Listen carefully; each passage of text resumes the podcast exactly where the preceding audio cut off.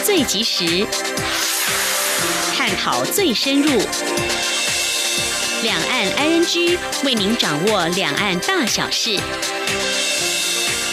两岸 ING 节目，黄丽杰、韩启贤制作主持。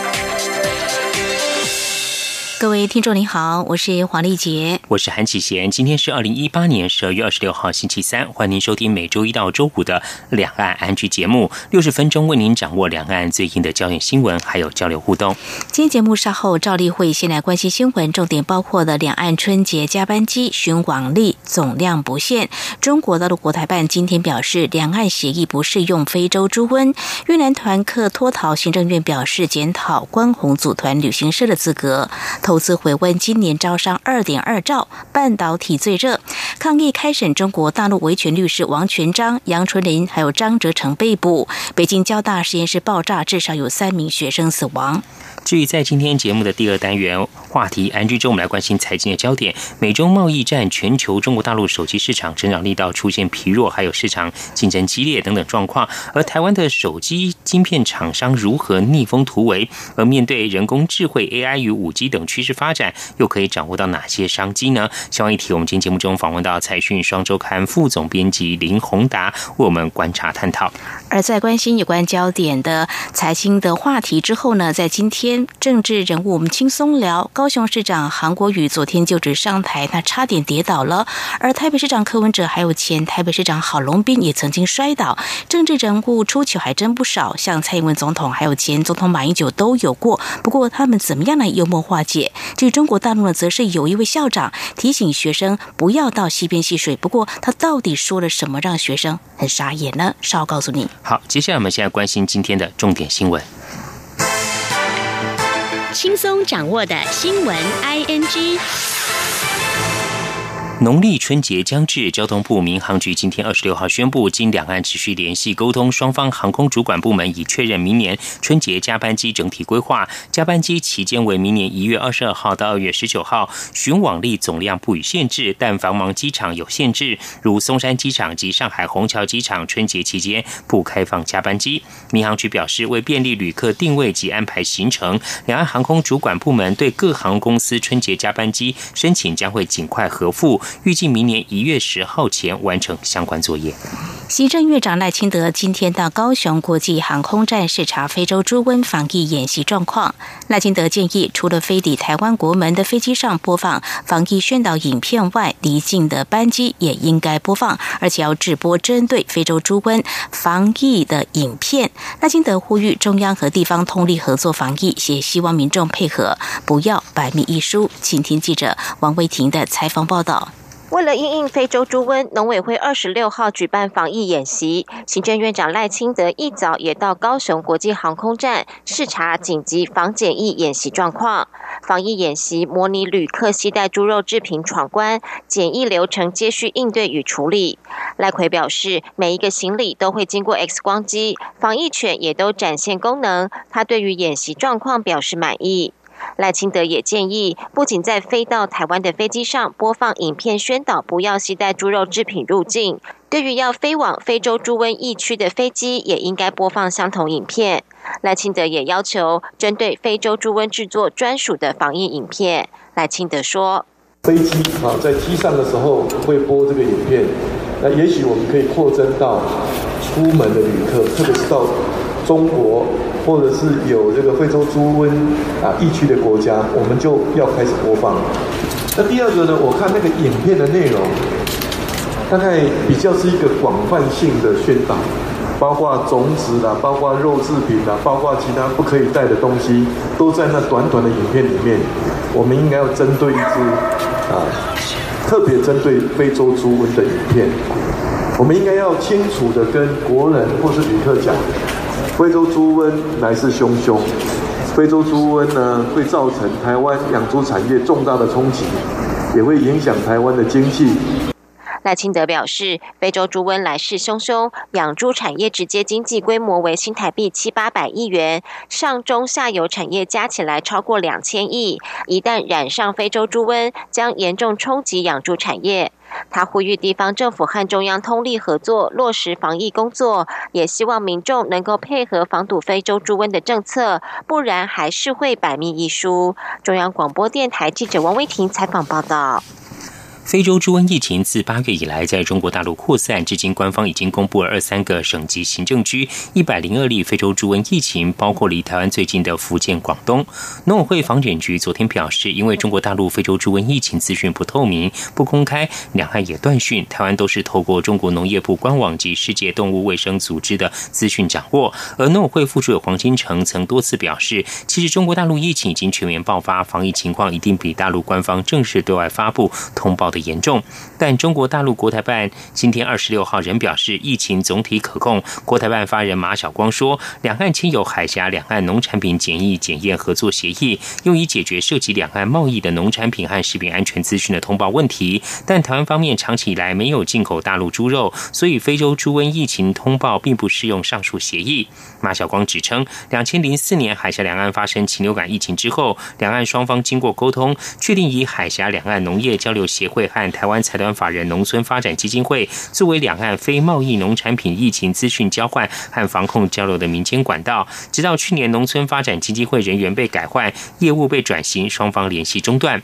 马晓光说，非洲猪瘟疫情发生后，大陆有关方面及时向世界动物卫生组织等国际区域组织相关国家和地区进行通报。台湾作为世界动物卫生组织成员，可以及时获得动物疫情资讯。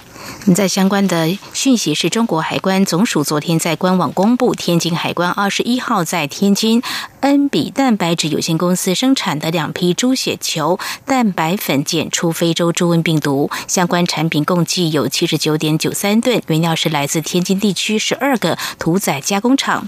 根据公告，中国海关总署所发布警示通报有效期六个月，来加强对这类相关产品出口的非洲猪瘟病毒检验，同时警告香港跟澳门加强对进口动物饲料。的检验。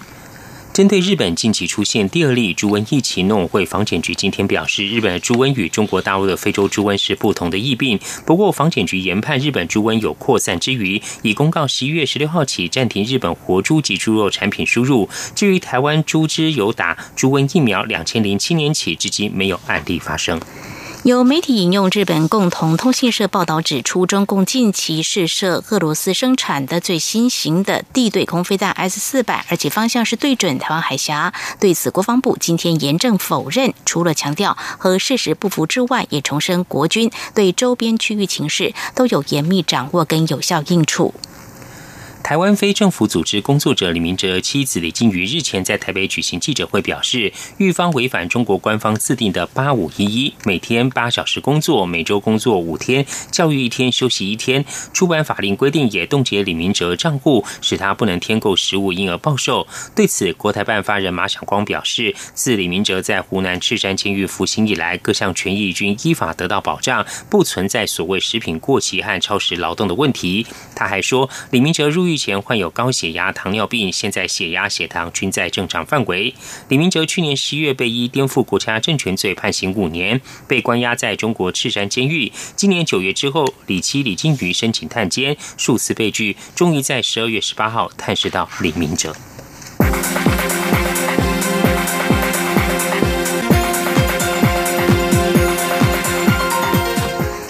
旅行社透过关红专干接待越南旅游团来台，却发生全团旅客脱团事件。目前一共有一百五十二名越南旅客行踪不明。旅行业者指出，这些逃跑团客只购买来台单程机票，根本是预谋逃跑。对此，内政部移民署今天表示，回程机票并非申请关红专案，应。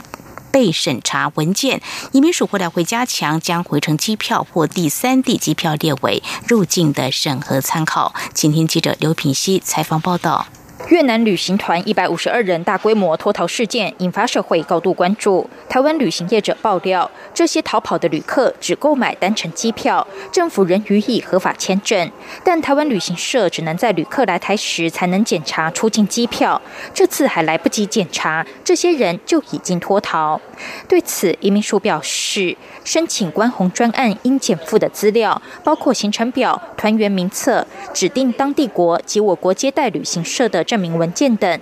另外，观光局会要求旅行社在行程内续名入出境的班机，但回程机票并非应被审查文件。此外，申请人应该下载列印并持经核准的电子签证登机以及入境我国。移民署是依据关红专案的作业规范执行这类旅客查验工作，未来会加强将回程机票或是第三地机票列为入境审核参考。内政部次长陈宗彦表示，移民署已经成立专案小组，并与警方巡线追查一百五十二名失联旅客及幕后集团，查获后将深入侦办，并遣返出境，也将管制三到五年内不得来台。他说。那我们移民署南区、中区跟北区三个大队，那已经成立一个专案小组在做追击。好，那我们也请也配合，除了移民署的同仁以外，我们也搭配警政署。那警政署也已经通令给各县市警察局，全力配合移民署的这个专案小组来做查缉。那我们希望尽快啊，将非法停留的这些越南籍的这个入境的旅客啊，早一天可以抓到哈。那我们也会依相关的规定啊，遣送回这个回国。那未来他们就会管制入境台湾。国民党团二十六号则举行记者会指出，蔡政府为了弥补陆客减少的损失，因而实施新南向免签政策，结果衍生许多东南亚国家旅客脱团制台的情况。这些人在台湾从事非法打工、色情行业，严重影响国内治安。但台湾旅行社并没有审查及管控的公权力，他们要求。行政院立即召开跨部会协调会议，重新检讨新南向政策国家的免签政策。央广记者刘聘熙在台北的采访报道。东森旅行社透过关红专案接待越南旅游团来台，发生全团旅客脱团事件。目前共有一百五十二名越南旅客行踪不明。关红专案将于明年底到期。政务委员张景森今天二十六号表示，将检讨关红专案组团旅行社资格，旅客入境后也会加强管理，但不会因为部分个案就因噎废食。目前适用关红专案的西南向国家有印尼、越南、缅甸、柬埔寨、辽国以及南亚的印度。针对越南来台观光客集体逃跑，劳动部在今天强调，如果雇主聘雇非法外劳，最高可处新台币七十五万元罚款；民众检举外劳非法工作，也可以获得检举奖金。四个大型越南旅行团共一百五十三人近日入境台湾，却有一百五十二人脱逃失联，引发外界关注。教育部今天二十六号被问到，来台就读西南向产学合作国际专班的外籍生是否也曾发生失踪情况？结果统计，一年多来共有八名学生失联，各大学都依规定向外交部和移民署通报。教育部也要求学校加强掌握学生动向。以下是记者陈国维的采访报道。教育部从去年八月起开办西南向产学合作国际专班，至今共有八名学生失联。教育部技职司长杨玉慧指出，就读专班的西南向国家学生和观光客不一样，学生如果有经济上的需要，学校会辅导攻读。第二年开始实习后，也会为学生争取实习津贴。杨玉慧表示，现阶段失联的学生不多，如果人数多了，海外签证官也会有所考量。其实他不需要逃跑，他逃跑他反而是变。变成黑户了，那警察一抓到，马上就是要遣返的。所以，其实就现在像专班的学生，其实他在台湾生活是学校都帮他照顾的非常的稳定啊。所以，这个数字其实是相对的来讲，是一个可接受的一个范围啦。杨玉慧强调，台湾法律的规定就是让这群学生一周打工最多二十小时，但不管是攻读或实习，教育部都要求学校确实辅导及了解学生动向，并在宿舍进行晚点名。不过，杨玉慧也坦言，即便学校加强查核了，但毕竟这些学生都是成年人，如果真的要逃跑，也很难完全避免。中央广播电台记者陈国伟台北采访报道。根据法国国际广播电台的报道，美国、中国。贸易战背景下，华人社交网最近流传川普政府撤掉中国公民多次入境十年签证消息。根据北加州万通华人资讯网指出，近期美国对中国公民旅游签证拒签率急剧升高，而且美国海关对中国人的检查也更加严格。美国驻北京大使馆已经取消了一些中国研究人员的十年多次赴美国签证。数据显示，今年一到六月，超过两千名的中国学学生表示，他们不得不接受更严格的美国签证审查，而在去年同期则是少于一千五百人。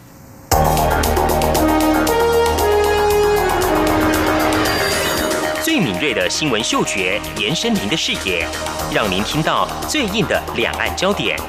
连线访问这次随团出访的央广记者黄维婷。是的，今天在大陆福建平潭举办了一场两岸关系研讨会，对世界经济与亚洲会产生哪些影响呢？其中五百个是感染艾滋病的孩童，那分散在呃广东。从政经情势分析。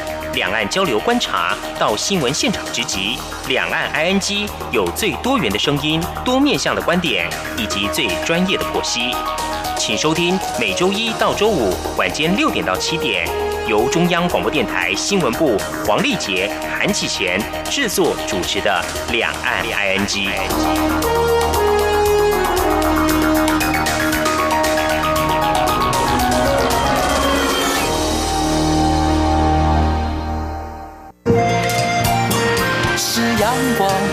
打开了世界之窗，是阳光翅膀，环绕着地球飞翔。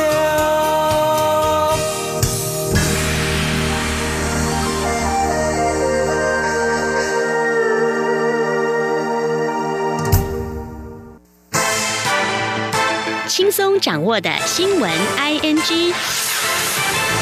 记者关心财经焦点，经济部今天二十六号公布年度招商成果，累计二十五号。截至二十五号，累计新台币五亿元以上投资总金额二点二兆多元，年成长百分之二十五，显示整体投资回温。尤其半导体最为热络，包括相关设备、上游零组件、材料等都来投资，让台湾半导体产业聚落更趋完整。至于来年，经济部强调必须要持续成长，将会加强外管招商。目前已经锁定十七国二十四处外管，要将招商业务占总业务比重需提高到百分之二十五以上。以下记者谢佳欣的报道。美中贸易战为全球经济带来不确定因素，台湾今年招商在逆势中开出好成绩，整体投资已有回温。截至二十五号，新台币五亿元以上投资案总金额已达两兆两千三百五十五亿多元，较上年同期成长百分之二十五。其中，侨外投资逼近五千零四十八亿，国内投资也有一兆七千三百多亿，两者都有两成以上的年成长率。就投资类别而言，以半导体最为活络，尤其华邦电在南科砸下三千三百五十亿元扩厂，为单一投资金额最大案，且半导体投资案类型也持续多元化，代表台湾半导体聚落越来越成熟。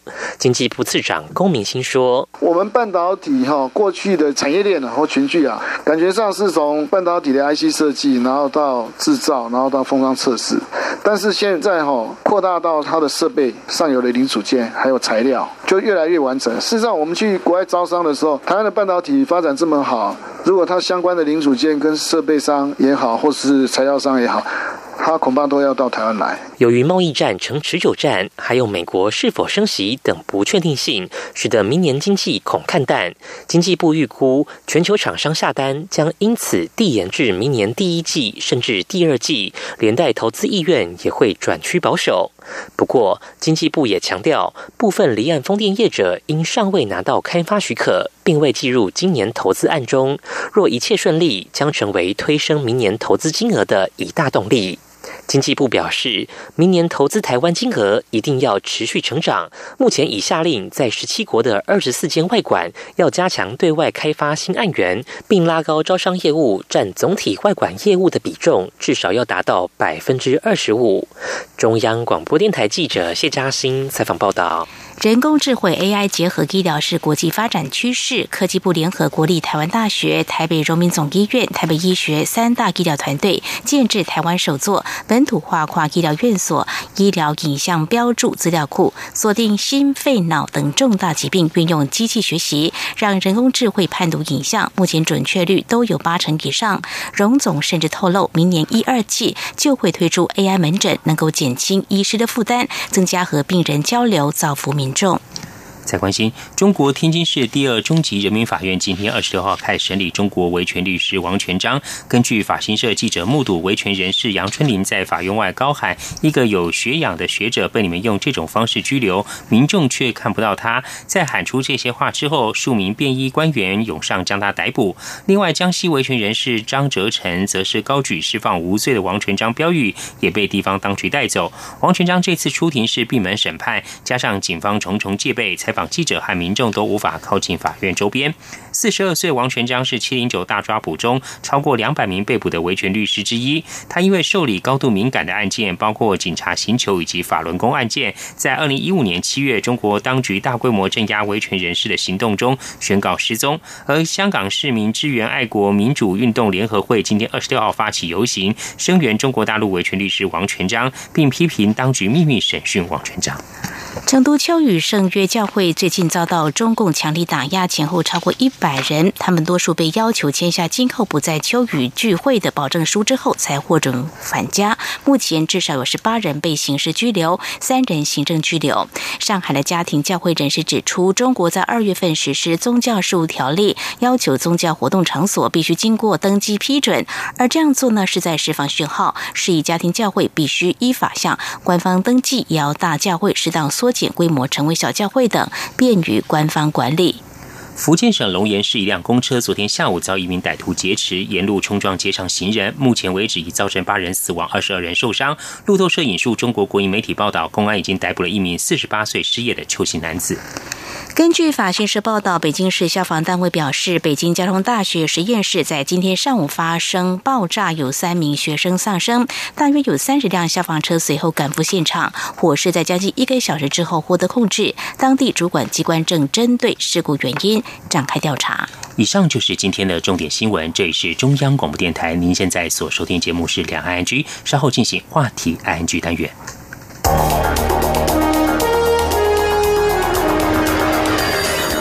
敏锐的新闻嗅觉，延伸您的视野，让您听到最硬的两岸焦点。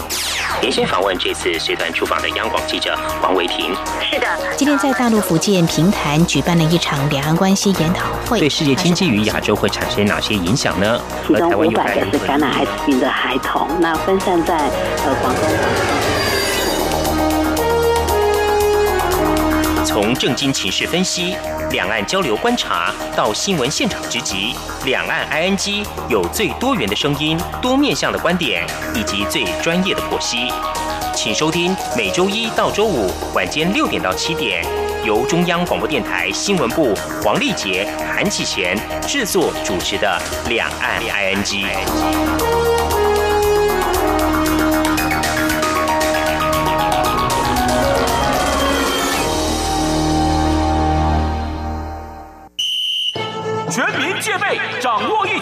二步一要，非洲猪瘟 out。不至疫区农场参观，进出牧场要管制，加强防疫安全。不非法走私或携带动物产品返回台湾，要加强检查农场动物健康情形。若发现疑似案例，尽速通报动物防疫机关。简单三步骤，防堵疫情，滴水不漏。以上广告由行政院农业委员会提供。是阳光，翅膀打开了世界之窗；是阳光，翅膀环绕着地球飞翔。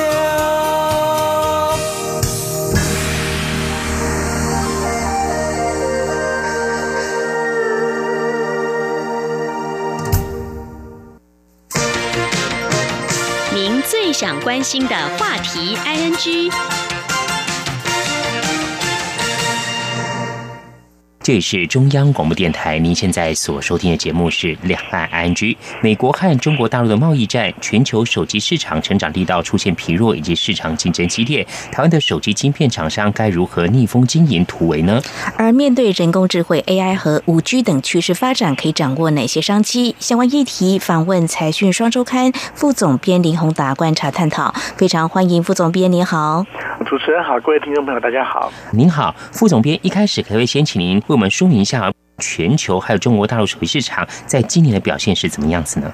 其实我想有在听这个节目的各位听众，大概都会听到我们过去几个月一直在告诉大家说，其实接下来科技业、全球科技业会有逆风了。嗯，不管是从之前的联电案到华为的案子，到这个中美的贸易哦，其实它都凸显了一件事情，就是全球的这个贸易秩序哦，其实接下来会遇到一个很大的挑战。那我们的报道专注在联发科 IC 设计公司身上，因为呢。就是缩小到 IC 设计这个领域来看的话，它的逆风也是不少。在联发科的部分，其实今年手机因为它是全世界科技最重要的动能嘛，但是 IDC 的报告显示说，今年全世界的手机市场预计会下滑百分之三。而中国更加的严重。那中国是全世界最大的手机市场，它会今年预估下滑百分之八点八，而且呢，这个衰退会延续到一九年第一季。所以很多跟手机相关的这个供应链，可能也都必须要注意这样子的一个状况。嗯下滑幅度这么的高，那么是换机潮，或者说等待下一个啊趋势？上次在节目当中，我们似乎有触及到五 G，不过先从中国大陆为什么下滑幅度这么的高？因为中国大陆的手机普及率已经相当的高了，这我看到资料已经超过九成以上了，所以现在其实大家寄望的下一个手机的成长市场应该会是在印度。嗯，对。那五 G 因为短期内基础建设都还没有完成，所以即使五 G 的初期，可能手机也只是非常非常少的一个数量。嗯，那如果来看这个价格的话，是中阶、高阶或是怎么样的情况？因为我们看到一个讯息，就是联发科好像也接到小米手机的这个晶片的设计订单。对，那当然，现在为因为要新的印度市场要能够让它起来，所以当然还是在中低阶的这个部分，仍然会是一个大家比较关注的一个地方。非常谢谢副总编说明。那接着我们就请副总编来为我们观察。您刚刚谈到说，就中国大陆手机市场而言，衰退的幅度比这个全球还大，而我们台湾的 IC 设计手机晶片大厂联发科，就目前在中国大陆市场来讲的话，它可能面临到哪些的状况？因为这个手机变得非常的竞争哦，所以呢，其实手机客户为了要差异化，大家都开始自己做晶片。嗯，那像苹果跟三星，它是自制晶片的。嗯，那所以联发科的这个竞争战场哦，大概目前限缩在华为、小米、OPPO、vivo 这四个最大的客户。所以当每次当这几家要推出这个新的手机的时候，我们都会非常关注它用的是谁的晶片，因为如果它错过了。比如说 OPPO、vivo 的旗舰机的这个机会的话，可能就会反映在联发科的财报上面，对它来讲会是有一些影响的。嗯，那在中国，高通其实也非常的用力的在跟联发科竞争哦。就我们的了解，其实我们大家可能会印象还记得的话，是之前那个台湾政府跟高通在这个授权金上面达成了一个和解案哦。那这个对联发科很重要，是因为。高通其实有两个获利来源，它是一个是靠授权赚钱，另外一个靠晶片赚钱。但是联发科主要看晶片赚钱，所以他本来很期待可以透过这个诉讼案哦，让这个竞争对手可以有一点牵制他的这个力道。但是现在看起来。这个高通因为有它有授权的这个收入，所以它可以在中国放心的这个竞争哦。那我们采访到的了解是，其实高通主要靠高阶的晶片这个赚钱，但是它在平价的晶片在中国大陆，它就算。不赚钱了，他也要来跟这个联发科这些厂商来争夺这个手机晶片的市场，因为这个还是非常的重要。副总编，另外刚刚也谈到这个美国和中国大陆贸易战，我们看到美国对中国大陆的一些科技厂商，包括像是中兴通讯啊，还有华为等等哦，有一些动作，这方面的话，会不会有一些相关的影响呢？因为联发科已经是全世界第四大的 IC 设计公司了，所以大厂大概也都是他的客户。那中兴跟华为其实也都是啊联发科的大客户。我们刚刚谈到华米 OV 四大厂嘛，第一个就是华为。所以如果华为的手机在中美之间变成一个剑拔，影响到华为的销售的话，间接的有可能会影响到联发科。另外一种可能性就是。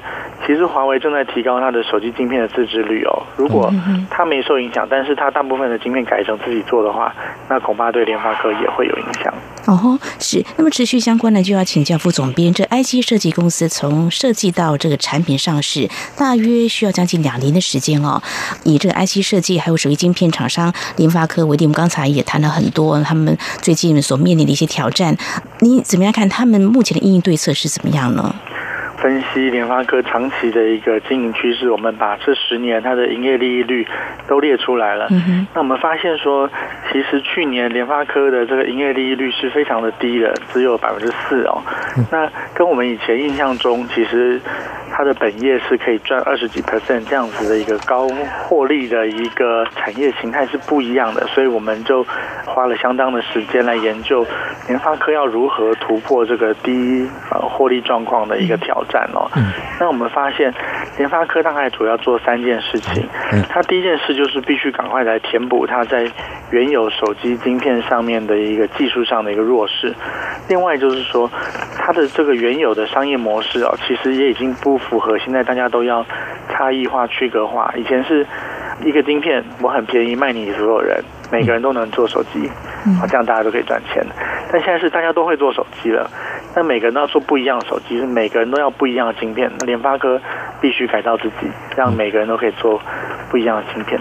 第三个，我想跟很多台湾的听众可能都会有关呢，就是联发科在我们追查的这过去一年半的时间，它做了一个非常大幅度的一个组织跟薪酬的调整哦。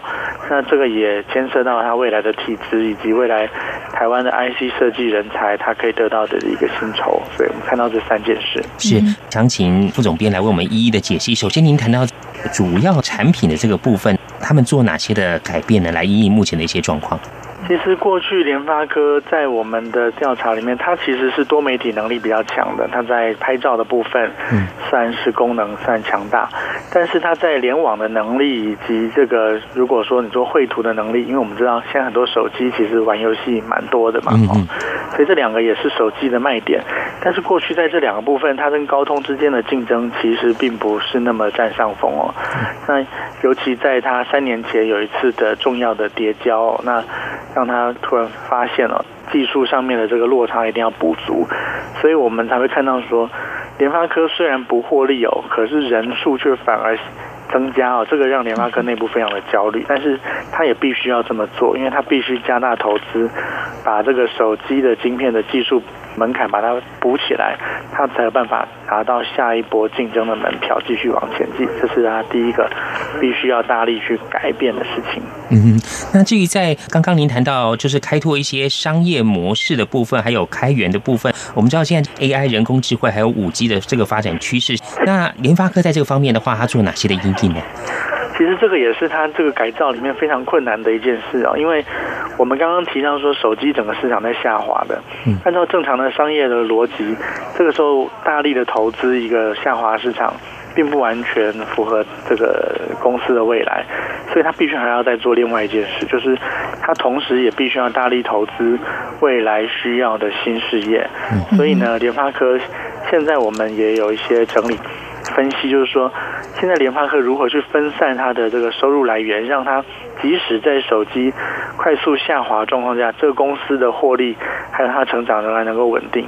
所以它不但投资了很多新的产品，它同时也必须像我们刚刚讲的，发展新的商业模式，因为客户的需求已经有巨大的改变了。嗯哼，联发科其实本来是一个小的公司，但是它因为创造了一个商业模式，叫做 turnkey 的模式，让很多中国的。这个手机厂可以非常容易的做出手机来，然后这个促成了中国手机市场的壮大。那它联发科也跟着成长，但是现在客户的需要是，我们都会做手机了，那我们现在需要每一个人都要做出不一样的手机的时候，联发科正在做一个重要的改变，就是我们把自己变成一个 IC 设计的像代工厂一样。哎，你要做这个 A 类型的这个晶片，我帮你量身定做。嗯，以前大家都买这个成衣。现在大家都要穿定制服了，然后就有必须要有这个能力，跟有这个流程，去让每一家公司可以量身打造自己的 IC。我想这是未来。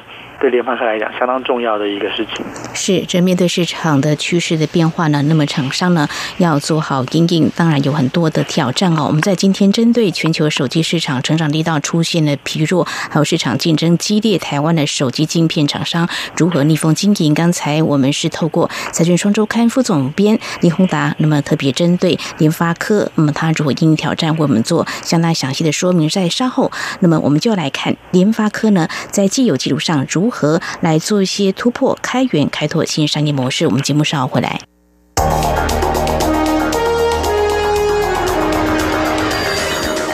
锐的新闻嗅觉，延伸您的视野，让您听到最硬的两岸焦点。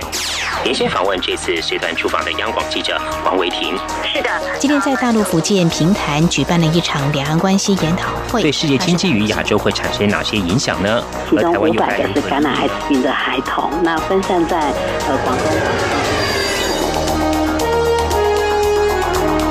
从政经情势分析、两岸交流观察到新闻现场直击，两岸 ING 有最多元的声音、多面向的观点以及最专业的剖析。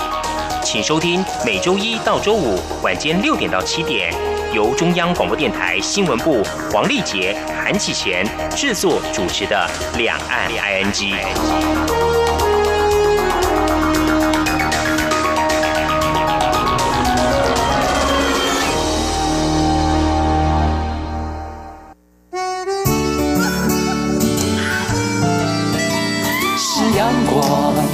透了世界之窗，是阳光环绕着地球飞翔。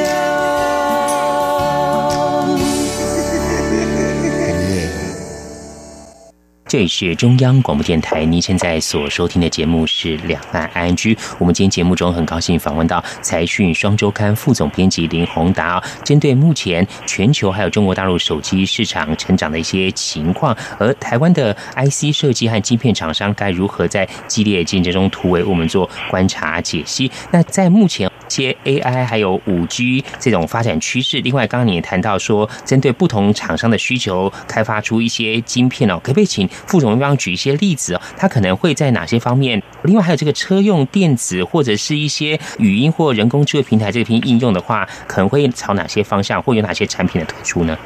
现在其实各家都需要自己的这个晶片哦，比如说手机好了，嗯，那这个我们知道小米啊、华为啊，或者是 OPPO、vivo，他们都希望自己的手机有不同的功能。举个例子，像现在照相，其实可能每一家都有自己的演算法，可以让你拍起来，其实不管怎么样都是很好看哦。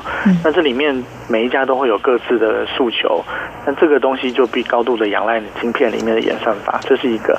那其实未来大家看，接下来是五 G 加这个 IOT 的时代哦。嗯。那这个会到处每一个东西都会有都会有智慧，比如说智能音箱好了。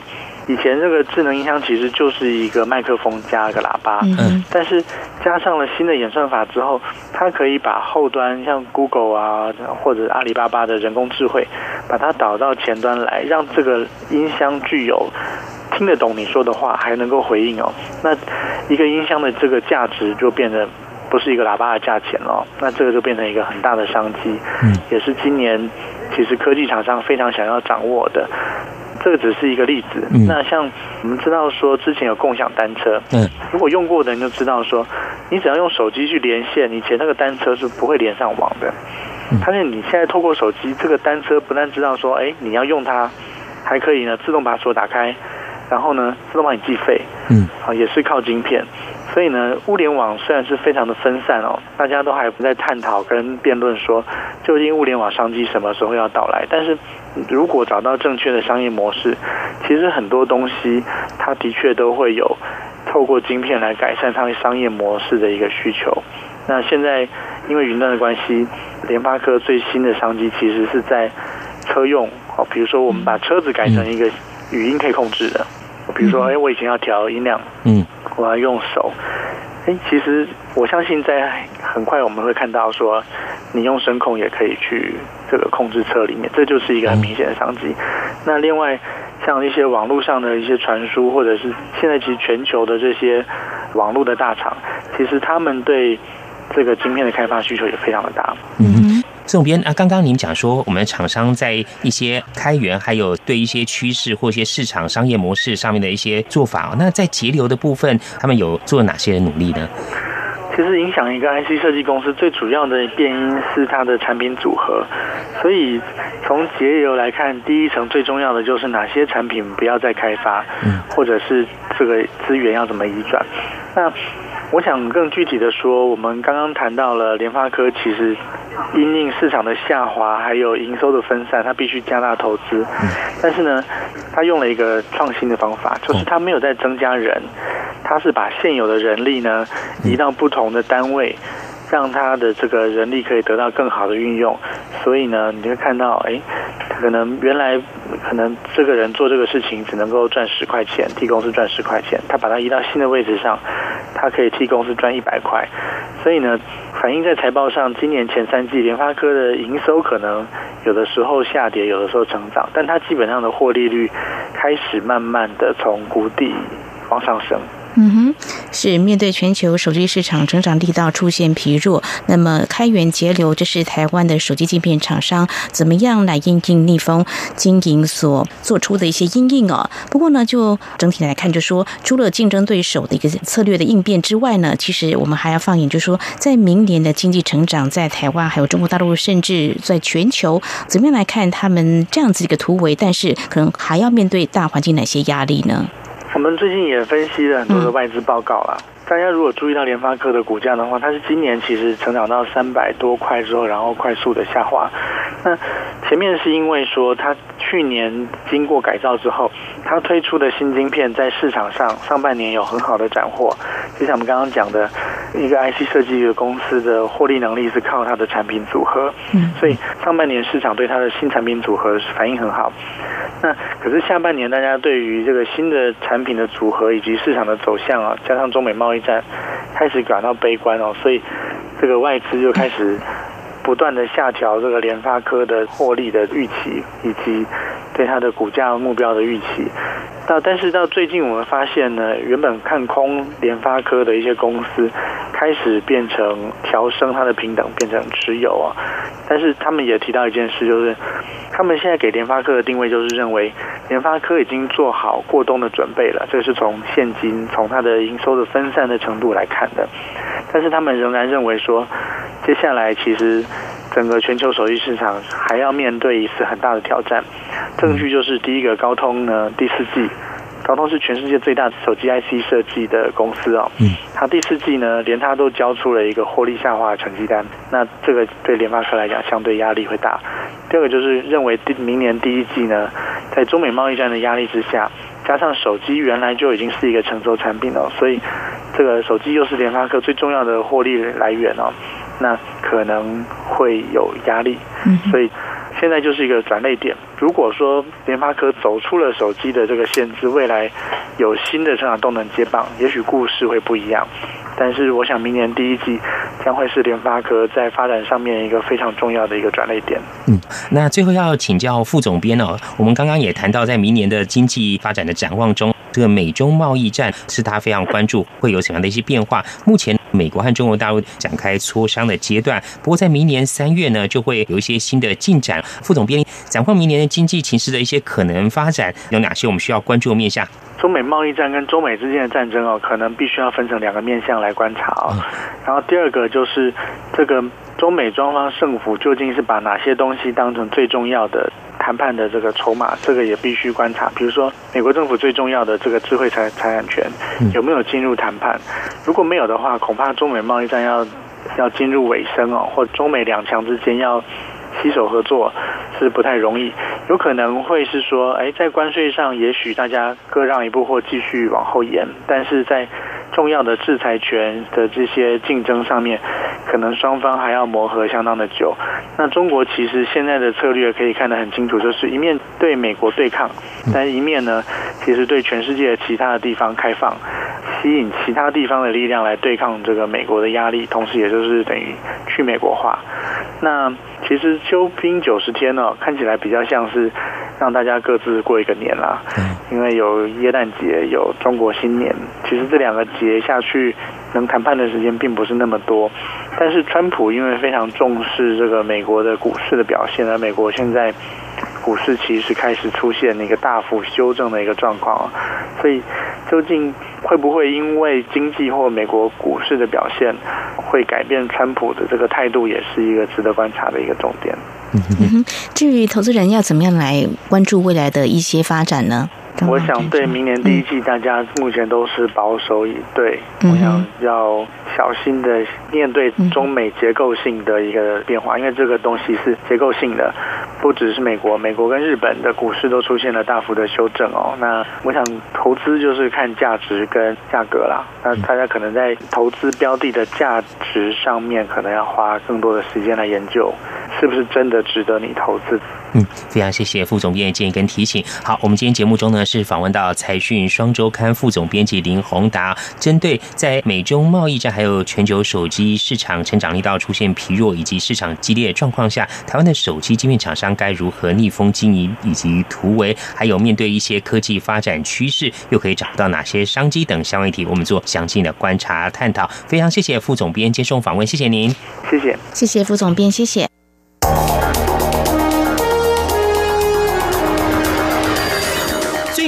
的新闻嗅觉，延伸您的视野，让您听到最硬的两岸焦点。连线访问这次随团出访的央广记者王维婷。是的，今天在大陆福建平潭举办了一场两岸关系研讨会，对世界经济与亚洲会产生哪些影响呢？其中五百个是感染艾滋病的孩童，那分散在呃广东。从正经情势分析。两岸交流观察到新闻现场直击，两岸 ING 有最多元的声音、多面向的观点以及最专业的剖析，请收听每周一到周五晚间六点到七点，由中央广播电台新闻部黄丽杰、韩启贤制作主持的《两岸 ING》。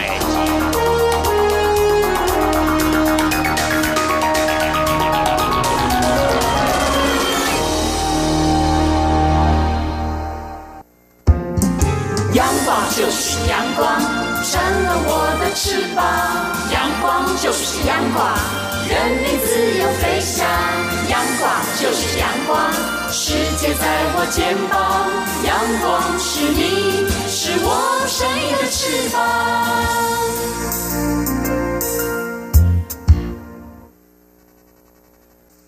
挺新鲜的，最火的万象 ING。这里是中央广播电台，听众朋友继续收听的节目是两岸居。不管是名人了、政治人物，或者是我们一般民众，或多或少可能都会碰到类似的情况。但是怎么样来化解？我觉得这才比较重要哦。身为媒体人啊，我们常常有时候会觉得很过瘾的是，哎，那种第一手的观察，或是有些漏网新闻，有些不见得会在这个新闻上会让大家看到或者是听到哦。我们就来说啊，一些新闻事件可能要。回顾一些过往，不过比较新的就是在昨天啊，是我们的新科县市首长就职啊，媒体的镁光灯捕捉了很多焦点。而在选前就具有高人气，就是高雄市长韩国瑜了哦。呃，昨天他的就职典礼是安排在高雄非常有名的爱河旁边举行就职典礼，哇，好多的支持民众哦，非常的热情簇拥他上台。不过呢，在看这个 live 的时候呢，好像有几秒钟没有看到这个韩国瑜市长呢。哦，后来才知道说，原来上台前呢，因为可能这个阶梯看不太清楚，差一点啊就跌倒了。哦，还好这随护呢，马上呢把他给扶起来，过程是有点惊险，还好是有惊无险啦，还是顺利走上舞台啊，典礼是平安落幕了哦。对，所以就是说差一点点，然后但幸好这个随护把他扶起来。不过这一段时间的话，就很短暂时间的镜头就没有捕捉到，哎，就想说，哎，人类人怎么不见？这样的一个状况，对对对，好，那么再来看另外一位政治人物，就是连任成功的台北市长柯文哲。不过我们要说的是，他在二零一七年的时候，听众朋友还记得吗？那一年台北市有举办一个非常盛大的世界大学运动会，世大运。对，那个时候的场馆啦，还有一些运动场地，都特别为了这个世大运量身。打造的哦，所以很多都要验收。像当年我们的柯市长呢，嗯，因为这个台北田径场是取得国际田径总会一级认证的哦，所以呢，他就在这个大会之前就先前往试跑。哦，验收一下。对对对对，不过因为他起跑的时候，可能是因为冲的太快了哈，失去平衡，呃，就跌倒了哦。哇，那时候很多人都受到了惊吓。不过这一幕呢，呃，其实那个时候媒体或许有些报道，但是很多人没有特别留意。不过就在世大运告一段落的时候啊，他邀请行政院长赖清德来分享台北世大运整个的筹备，还有推动跟举办一个过程。事实上呢，当时台北市政府他们有拍了纪录片哦，对，所以呢，像柯市长当时去验收差点跌倒的这一幕呢，也被拍了下来哦，也收录进去。对对对，那。之前在节目当中，其实我们也分享台北市大运的行销非常成功。我跟钱就在节目当中谈到了哦，像搭捷运的时候，对，好像看到这个嗯捷运这个地板好像有游泳池，很多这个起跑线，很多这个民众还在这个车厢里面啊装这个准备起跑的动作，对对对，或者还有这个小朋友很可爱哦，穿着这个泳装啊，带或者带着游泳圈，哎，在里面拍照的。对对对，我觉得台北市政府真的很用心啊，所以嗯，团队的努力呢是受到肯。肯定，行政院长赖清德在看完这支纪录片的时候，他说他真的是很感动，尤其是看到这个柯批市长哦，他这样差点就是跌下去，他觉得哇，真的是太认真。他说看了之后都掉眼泪了哦。好，我们提到这个跌倒，其实一些政治人物也都有类似的情况哦。像之前担任台北市长的郝龙斌，嗯，他有一次呢，呃，跟当时的马英九总统呢，率着党籍县市首长骑着自行车经过台。特别是某一个路段的时候啊，哎，突然听到后头有人在喊“郝龙斌”，哦，哇，他就赶快回头微笑示意，哇，就是不小心啊，就刚好有个人出现在郝龙斌他所骑的车子的前面，哇，他紧急刹车呢，刹的太急了，所以就摔到旁边去了，还受伤破相，还蛮严重的。所以这个事情就是我们在路上啊，如果遇到。认识的朋友，他正在骑车或者开车啊，不要这样临时喊他，嗯，哦，真的是很危险。有时候因为开车跟骑车一定要非常专心，有时候这样一喊，人家想说，哎，在哪里？谁喊我？哎，就分心的出现这个意外了。所以哦，有时候你在路上如果看到呃有人呢，他骑车掉什么东西，也不要马上追上去就喊住他，嗯，他也可能会吓一跳。最好是等他骑了一段要开一段到红绿灯。停下来的时候才跟他讲哦，这样是比较安全一点。等他完全停下来的时候是比较安全的。嗯，其实，在台湾很多政治人物，就说包括现任首长，包括总统，都是一样，都还蛮亲民，都没有官架子哦。马英九总统呢，有一次呢，他在视察台北市这个北大同文化园区的时候，呃，也曾经发生一个插曲。他们就一群人就走在这个路旁，就碰到一位仁瑞张老太太。嗯，当时马总统就很亲切，祝他啊家。嘎叽巴回来然后吃到一百岁然后 没想到呢，其实这个张老太太已经一百零三岁了。然后当时的马总统怎么样来化解这样的尴尬呢？哎，当场包了一个两千块钱的红包给了张老太太，还祝她身体健康。哎，对，你觉得这个假到几巴回是台语啊？那这个。翻成国语的意思是祝长寿的意思吗？应该是长命百岁嘛，或者说，呃，闽南语有人说讲霸一啦，活到一百二十岁了，就是寿比南山，福如东海的意思。那在台湾常说啊，就你讲霸哩啦。那么再来谈到这个民进党的一些政治人物啊，我们把这个时间倒带在二零一一年的时候，呃，民进党有一次开这个各县市竞选。委员会的扩大会议，当时呢，蔡英文总统站上啊台前准备来致辞的时候呢，哎，刚好当时的这个前行政院长现在是驻日代表了哦，谢长廷，他的这个椅背呢，竟把这个。主桌呢，这个桌子给撞翻了，我现场一片哗然，连当时的蔡英文主席被吓到了哦。这个媒体捕捉到他嘴巴张的蛮大，真的是受到惊吓哈。那么当然主持人就开始这个缓颊，就说：“哎呀，桌子倒啦，这样就动算了哈。”啊，随后呢，这个呃蔡英文主席呢也补了一句：“嗯，现场很热哦，连桌子都很兴奋哦。”呃，还有呢，嗯，在。全员到齐之后呢，嗯，等到第二轮有人要上台的时候，当时的民进党秘书长苏家全呢一站起来，结果呢椅子也倒了，现场呢大家又笑成一团了。当天气氛应该很热，连桌子椅子都都参与了。哎，其实我看到这个画面，我想到，哎，有时候我们在家里不小心摔破东西，对，这时候长辈就会讲，哎，岁岁平安，没错，哎，就是赶快用一些话来化解啊这个尴尬的气氛哦。啊，最重要啊，哎，这个其实就把这个气氛缓和一下，让大家哎讲几句吉祥话，没有错。水杯打翻了，说啊也发了 啊，真好，这样子哈，遇水则发。对对对，还是回到刚才那个场景，就是说，除了椅子、桌子都倒了之外，当时的民进党发言人，就是这次竞选高雄市长失利的陈其迈，那现场跟媒体互动的时候说，哎，呃，今天的情况呢，蔡英文上台，国民党垮台，呃，希望媒体淡化谢长廷冰斗为代机。不过这都是过去式的啊。那么往前看呢，其实在政坛的这个变化还蛮多的哦。我们来看，在二零一四年的时候，通常元旦一月一号，总统府前都会举办升旗典礼。那么在二零一四年，当时是马英九总统，而在当年的时候呢，是请到一个司仪，那个时候很红哦，他是主演《新兵日记》哦，说不定有听众朋友你有看过。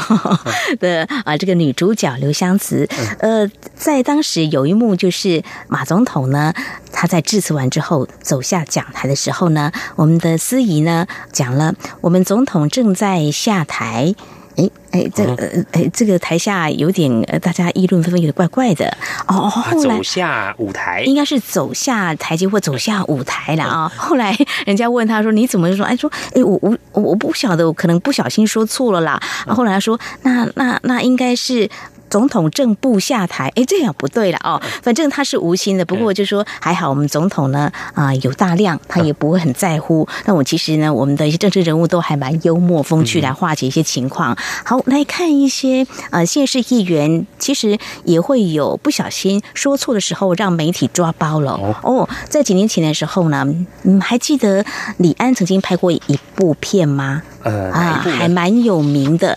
他拍过这个少年拍的奇幻漂流，嗯，还获得奥斯卡金像奖四项大奖。哇，这部电影呢，当初这个小说啊，是被呃很多人讲说这是很难拍的一个电影哈。结果李安把它拍出来，相当不简单的。对，而且在那个时候，我也曾经访问过一些呃李安的合作团队，就说在台湾的啊一些工作人员，后来他们都非常感谢李安哦，这位大导演，不但没。有架子，而且还把很多拍电影的妹妹嘎嘎很重要的都让他们感受到了。比如说，在台中有个场景，就是要用一个游泳池，其实他们是用一个很大型的这个游泳池，拍成像在大海当中。当时候呢，其实要找这样的场景呢不容易啊，看起来像蓄水池一样，就要花个五千万，好像蛮多钱。不过还是很多人到后来是支持，所以才顺利开拍的。不过呢，在这过程当中，就说要不要。支持不支持？曾经发生有一些议员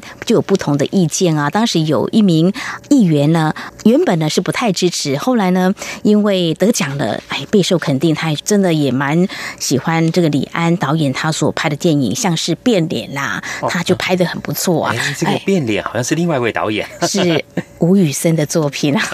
那可能说错了啊，不过被媒体抓包了啊。好，谈到这么多，呃，在中国大陆我们看到一个。其实就是要提醒学生，但是校长呢，可能讲这个普通话比较。美练邓哦，因为他是四川一所学校。啊，校长在周一的时候招会的时候就提醒大家，现在是这个夏天，天气很热，很多人都会跑去戏水啦或游泳，但是呢，大家呢一定要小心啊，因为在对面有一所学校啊，有几个好孩子、好学生啊，他们就是因为呢啊没有小心啊，就跑到一些比较危险的地方去游泳啊，结果不幸溺毙了。可是这位校校长呢，他用的语词呢，就说这几个娃娃啊，因为这样溺毙，前几天呢去殡仪馆看他们，你看他们不都不说话了啊。让这个同学都很傻眼，不晓得怎么接下去。哇，还有这个 呃口音比较重哦，是哇，听起来也会很吃力。有时候有些词呢，就是到底在讲什么？是哎，我记得小时候呢，有遇过一些老师口音比较重啊，有时候讲的时候，大家几个同学就开始在那边猜说老师到底在讲什么，大家来讲说好像是这样，好像这样来推敲推敲啊。好，这今天万象安居跟听众朋友们分享节目尾声，再和听众朋友们呼吁一下，如果说听众朋友们对我们节目任何建议看。看法，非常欢迎利用以下管道来告诉我们。传统邮件寄到台湾台北市北安路五十五号两岸安居节目收。电子邮件信箱，我们的节目有两个哦，一个是 i n g at r t i 点 o r g 点 t w，另外一个是 QQ 信箱一四七四七一七四零零 at qq dot com。同时，听众朋友，我们也可以透过 QQ 及时互动，QQ 码一四七四七一七四零零。另外，也非常欢迎听众朋友加入两岸剧的脸书粉丝团，在脸书的搜寻栏位上打上节目名称“两岸剧”来搜寻，就可以连接到我们页面。不论是对节目的建议、看法或收听感想，都非常欢迎利用刚刚这些管道来告诉我们。好，那么这是今天节目，也非常感谢听众朋友您的收听，祝福您，我们下次同时间空中再会，拜拜。